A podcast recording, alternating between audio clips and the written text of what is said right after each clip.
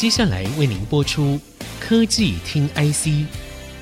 本节目由 DG Times 电子时报与 IC 之音联合制播。科技听 IC，掌握科技大小事，满足每一个求新、求知、求快的好奇心。这里是 IC 之音竹科广播 FM 九七点五，欢迎收听科技听 IC，我是节目主持人李立达。最近大家应该很关注关于裴洛西访亚洲的后续的状况，包括了他访问台湾之后，呃，中国大陆强烈的一些反应。到目前为止，大家还心有余悸，还在了解整个状况未来的发展会是如何。那另外的话呢，在亚洲行的另外一个重点。在于裴洛西，他有到南韩去做访问。不过有趣的是，当他去南韩的时候，想要见的人都没有办法见到，包括像南韩总统啊，还有三星集团的总裁，他们都说他们放暑假去了。这个放暑假其实对南韩来说也许不是很陌生，可是对台湾的人来说呢，却是很有趣的一个状况，因为我们从来没有听过像是总统蔡英文他也放暑假去，或者没有办法见到外宾。那这个状况到底是如何呢？我们今天很高兴可以邀请到我们外电部资深研究编辑，也是外电部的召集人范维军来到这里，跟大家聊聊这个话题。维军您好，是大家好，我是维军。维军啊，是我们 DigiTimes 电子时报除了我们的社长黄社长之外，对南韩产业以及南韩事务非常非常了解的一位记者。那我们今天很高兴可以邀请到他来这边跟大家聊聊这个话题。维君，我想先请教您一下，这个南韩放暑假是很常见的状况吗？是的，那个南韩政府机关跟大企业其实都有所谓的放暑假制度。那一般的员工大概会在暑假的时候会大概有三天到七天的暑假。那南韩总统其实也是带头放暑假。那大家其实不太知道，说三星的总裁就是会长李在镕，他其实之前也是在放暑假。所以其实裴洛西到南韩，其实是也是见不到三星的会长。可是我很好奇说，裴洛西的行程在排的时候，应该都有征询过各国的一些政要哦，他想要访问的人，不会在他放暑假的时候去做访问吧？这个安排会不会有点奇怪呢？嗯，是的，其实那个南韩的行程，我猜其实他们政界很早就已经敲定。那南韩的暑假其实也非常有弹性，大概是七到八月的中间，就是放假的人他可以自己决定说他要什么时候放假。那据传的话，三星的那个会长李在镕，他大概是七月二十五号之后开始放暑假，所以大概在八月五号之前都是他的暑假。所以基本上，佩洛西到了南韩，其实是见不到三星的副会长这样子。可是，像是南韩的总统呢，这个应该原本就安排好的吧？是的，就是他应该是之前已经大概知道佩洛西是在某个时间会去南韩，所以可能青瓦台方面可能也就是顺势的就排了那个尹锡悦的暑假。呃，顺势的排了，所以意思是说他是在。大家还好奇的这个放暑假的情况是，它是因为裴洛西来台湾访问之后所引发的一个效应嘛？因为呃，原本裴洛西访问台湾并不是在他的官方行程里面，那加入的时候是不是引发了比如说两岸之间的紧张，进而让南韩的政要呢都对这事情做一些回避，是这样的状况吗？哦，我觉得南韩政界可能就是他们的外交单位可能已经事先有一个判断，就觉得说佩洛西这一次的亚洲行到了南韩。然后，如果他前面到了台湾的话，可能会对于就是整个地缘政治会产生一些比较大的冲击，所以南韩的外交部方面可能就做了一些安排。然后，其实像之前南韩跟美国有在谈所谓的 Chip f o r 的问题，所以那个时候其实南韩政界应该已经感受到了一些美国的压力，所以可能会适时的想要做一些比较技巧性的一些回避，这样子。你说 Chip Four 的这个压力主要是？呃，美国要联合台湾、南韩跟日本来做一个半导体晶片的联盟嘛？那这样的压力对南海来说是在哪里呢？哦、呃，对，就是因为其实三星、SK 海力士他们就是在中国其实是有设厂，然后他们在那边生产了相当多的记忆体，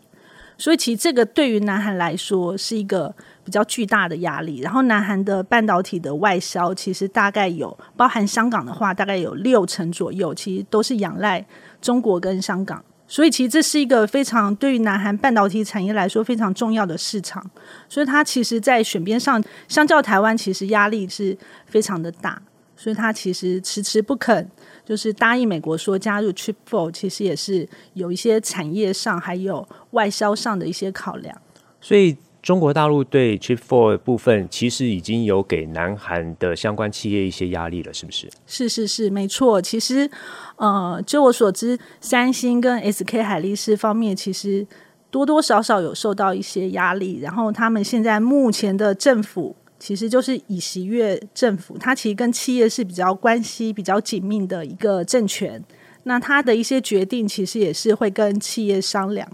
所以基本上，南韩政府的态度，可能其实也类似于他们企业的一种态度。这个状况就是回到刚刚一开始的问题，就是因为相关的地缘政治的紧张，所以让南韩总统就是顺势的排了暑假的行程，没有办法见到佩洛西。是的。那我好奇的是说，问题是美国对 Chip Four 这样的一个策略看起来是势在必行，那对南韩来说要怎么做取舍呢？对，其实最近有些消息出来，就是南韩外交单位其实试着可能就是。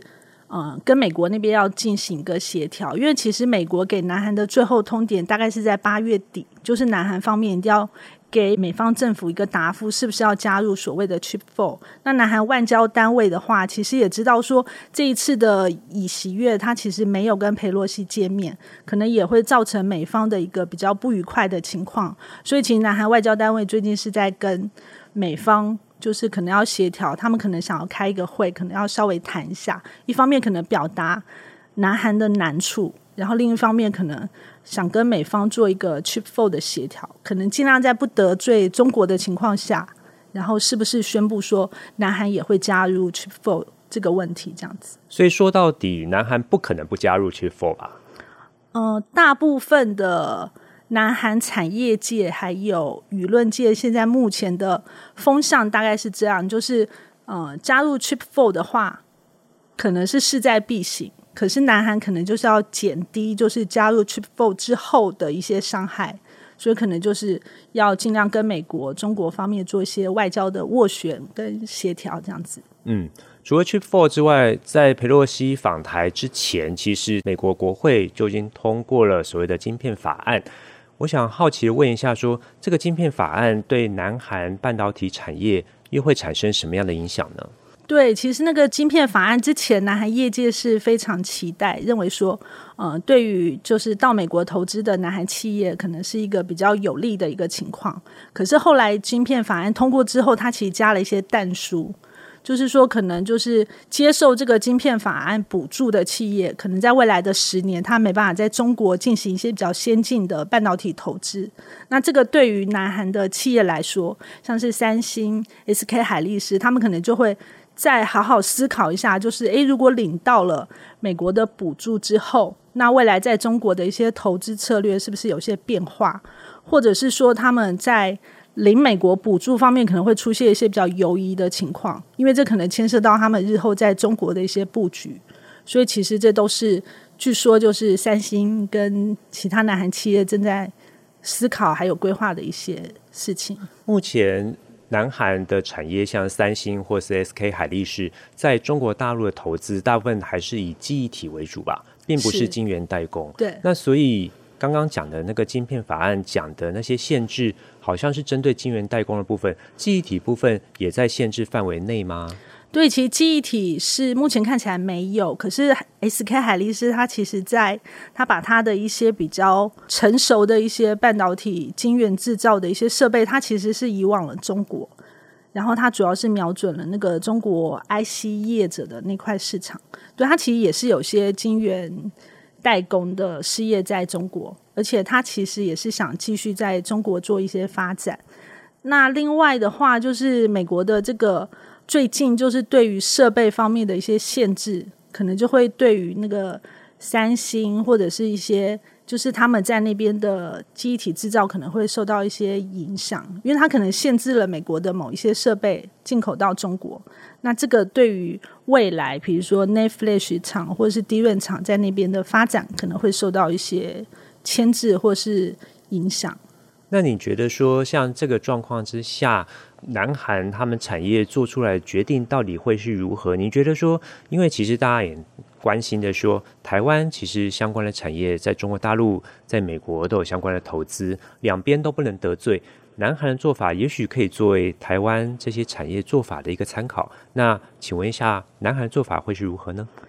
呃，其实我不太敢代表南韩的立场啦。不过就我观察南韩产业这么久，我觉得南韩的一些做法其实倒可以给台湾业界做一个参考，因为它其实是采取一个比较模糊的战略，就是一个比较两边不得罪的战略，然后也是尽量不停的去沟通，不停的斡旋。我觉得这方面是我们台湾可能要比较向南韩学习的地方，就是可能沟通管道，然后在一些斡旋上的一些方式，还有一些跟产业界的一些协调方面，其实我觉得都是我们可以日后可以去加强的地方。所以持续的沟通可以消减一些彼此的矛盾，这是必然的状况。所以沟通还是非常必要。你刚才讲到说，南韩其实非常的持续在沟通，在两边之间，对不对？对对对。了解，好的，这一段呢，我们特别从裴洛西议长访问南韩，包括南韩总统跟三星他们的态度，来聊到最近包括了像晶片法案，还有美国推动的这个 Chip Four 的联盟的状况，来了解南韩半导体面对这个地缘政治的时候该怎么样处理。稍后我们继续回来聊聊相关话题，广告之后马上回来。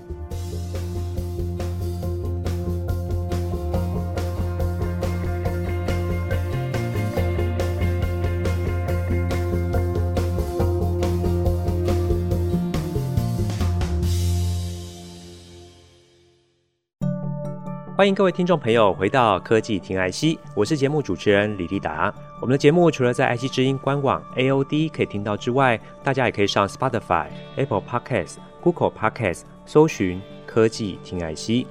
那我们今天呢，很高兴可以邀请到维君来跟我们聊聊相关的话题，包括我们上一段提到了呃，南韩总统对裴洛西访问的一些态度，进而了解到南韩半导体面对地缘政治紧张所产生的一些呃相关的因应之道。那现在我们也很好奇来问一下维君，就是关于三星跟半导体的这个龙头，也就是我们的护国神山台积电之间的竞争状况，因为这个其实跟地缘政治也有一些微妙的关系牵扯在内。啊，好奇问一下维军，就是关于最近三星有讲说三纳米已经开始量产了，可以帮我们说明一下他们三纳米量产的状况，客户到底是谁啊？大家都很好奇。是啊，三星三纳米的客户，其实我也很好奇。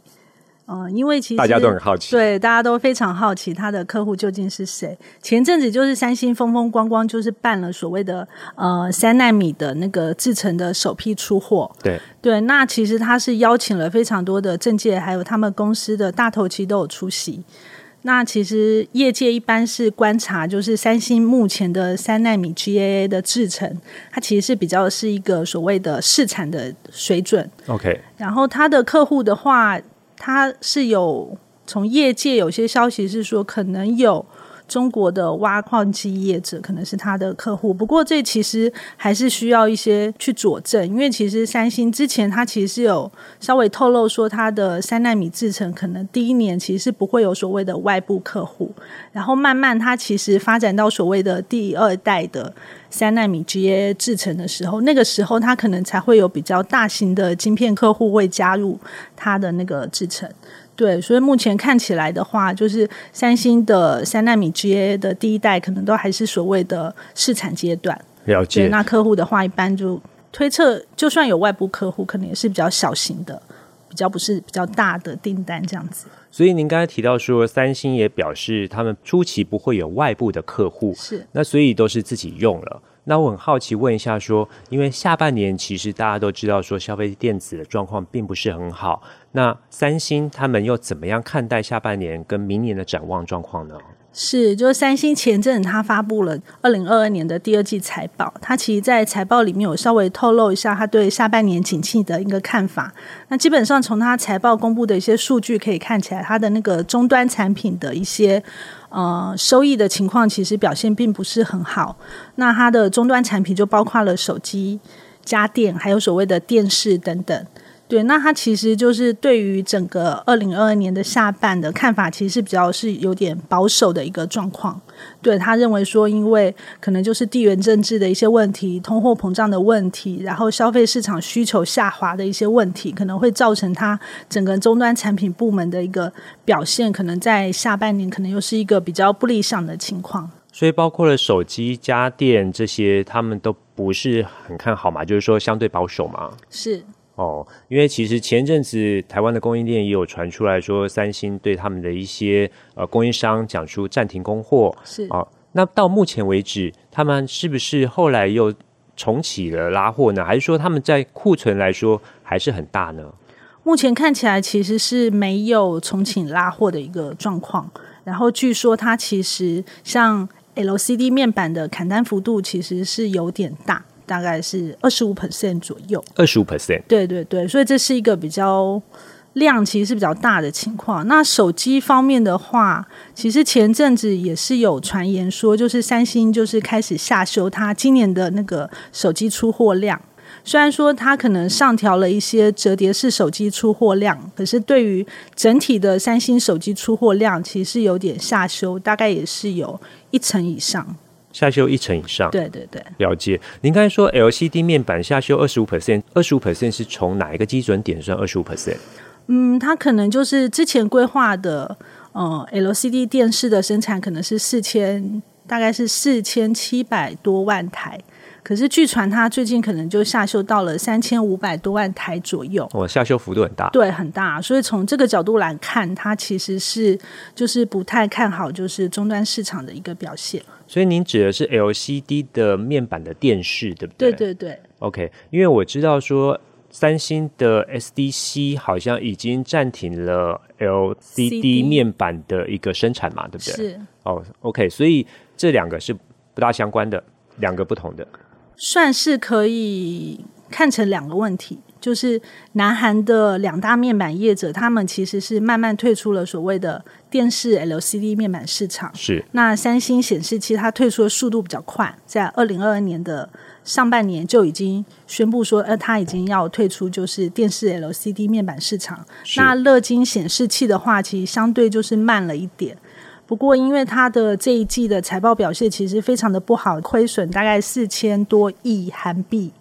大概就四亿美金左右，嗯，所以他可能也决定加速，就是就是赶快整理一下他的那个电视 LCD 面板事业。预计他会二零二三年会先把南韩的电视 LCD 面板产业，就是整个生产给收起来，那可能只保留一些中国的。那慢慢的话，他可能也会做一些调整。把它的那个事业的结构，就是慢慢调到所谓的 OLED 面板的部分。了解。那所以现在三星已经推出了 LCD 面板的生产，接下来就是 LG 了，LG 也会加快。那所以之后就是中国大陆跟台湾这边来分头 share 这样的市场就对了。对，是的。了解。那这样对台湾来说，也许会有一些转单效应喽。嗯，转单效应我相信也是有，不过目前看起来就是三星的部分，它可能就是会比较仰赖所谓的中国 LCD 面板厂。不过它在中国 LCD 面板厂的订单上面，它其实也有做一些调整，可能它会减少了一些京东方面板的量。然后可能会扩大一些 TCL 华星的这个供应数量，所以它在整个就是它的那个 LCD 面板供应里面也会做一些调整，然后它也会向南韩的那个乐金显示器采购一些采购部分的那个电视 LCD 面板。了解，就是在进行另外一种分散就对了。是，了解。所以您刚才提到说三星的手机他们也看的比较保守，那折叠机的部分它却看的比较积极，这中间的策略转变是什么呢？是，我觉得一方面就可能他考量到他的第二季的这个获利的情况可能是比较不理想。那折叠机的话，因为它是比较属于高阶款的手机，它如果扩大出货折叠手机的话，其实对于整个公司的营业利益的情况，其实是有一个比较好的注意。当然，它同时为了冲高它手机的那个出货量，它其实也会强化所谓的中低阶手机，比如说 A 系列或 M 系列的一些出货，会强化跟增加。呃，也会强化增加。对，了解。然后你刚才提到说，折叠式手机，他们这一次好像在八月十号就已经公告了两款。啊，新的折叠机手机，所以他们对下半年折叠机手机的目标是大概多少呢？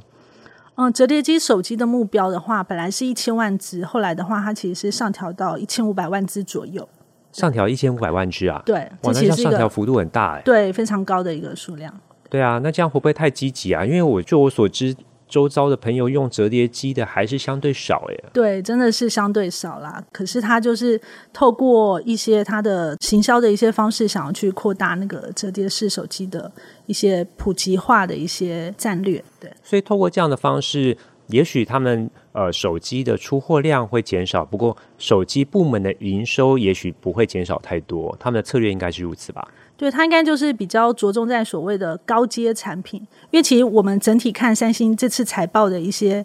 表现，跟它高层透露出的讯息，他们可能都是不管在电视或者手机或者是一些半导体产品，它可能都想要强化所谓的高阶产品这个路线，来让它的那个收益表现会比较好。嗯，另外的话，呃，您刚才提到说像是。半导体的时候，我们也想好奇问一下，因为三星的半导体产业还是以记忆体为主哈。那目前记忆体在面临消费电子状况不佳的状况之下，它的营收也没有办法做支撑，这样会不会影响到他们的晶圆代工的这一块呢？呃，其实它的记忆体的事业，其实主要就是它那个整个半导体事业的一个支柱。可是你说是不是会影响到他的晶圆代工事业这块？其实我觉得应该分开来看会比较好。不过因为当三星的记忆体它的事业的营收跟获利如果出现一些警讯的话，那势必会影响到所谓的晶圆代工的一些投资。对，那这方面的话，其实台湾还蛮值得持续关注的。你的意思是说，因为记忆体的关系，影响到他们投资的金额在晶圆代工部分？对，可能会影响到他的一些投资的一些力道，还有一些他投资的一些策略，其实都会有影响。因为我们知道，现在三星在晶圆代工这块的投资就已经不及台积电了。是。那未来如果再进一步减少的话，那这个两个落差不会越来越大吗？对，就是其实这是一个非常好的问题。就是他们前阵子就是很多证券业界其实是有发布一些报告，他们里面其实是有给三星一些建议，就是说如果当他的那个记忆体的事业表现可能比较不好的时候，这个时候也许三星可以考虑一下，说是不是分拆所谓的晶圆代工事业，让它独立出去，然后独立去筹集一些资金，然后来作为一些他未来的投资。不过从南韩产业界角度或从三星的角度来看，其实这是一个比较困难的事情，对，因为他的那个呃，如果没有母公司的一些挹注的话，他其实面对这么庞大的晶圆代工投资，他其实比较难以就是跟台积电作为一个竞争的一个情形。了解，证券业的想法可能跟公司的营运面想法会有很大的不同，因为证券业可能考虑的是未来股价在如果它获利比较好的话。做的一些表现，可是公司营运可能没有办法做这种比较短视的一些想法，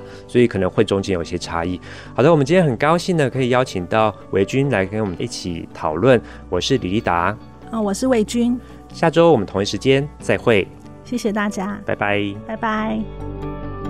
本节目由 DigiTimes 电子时报与 IC 之音联合制播。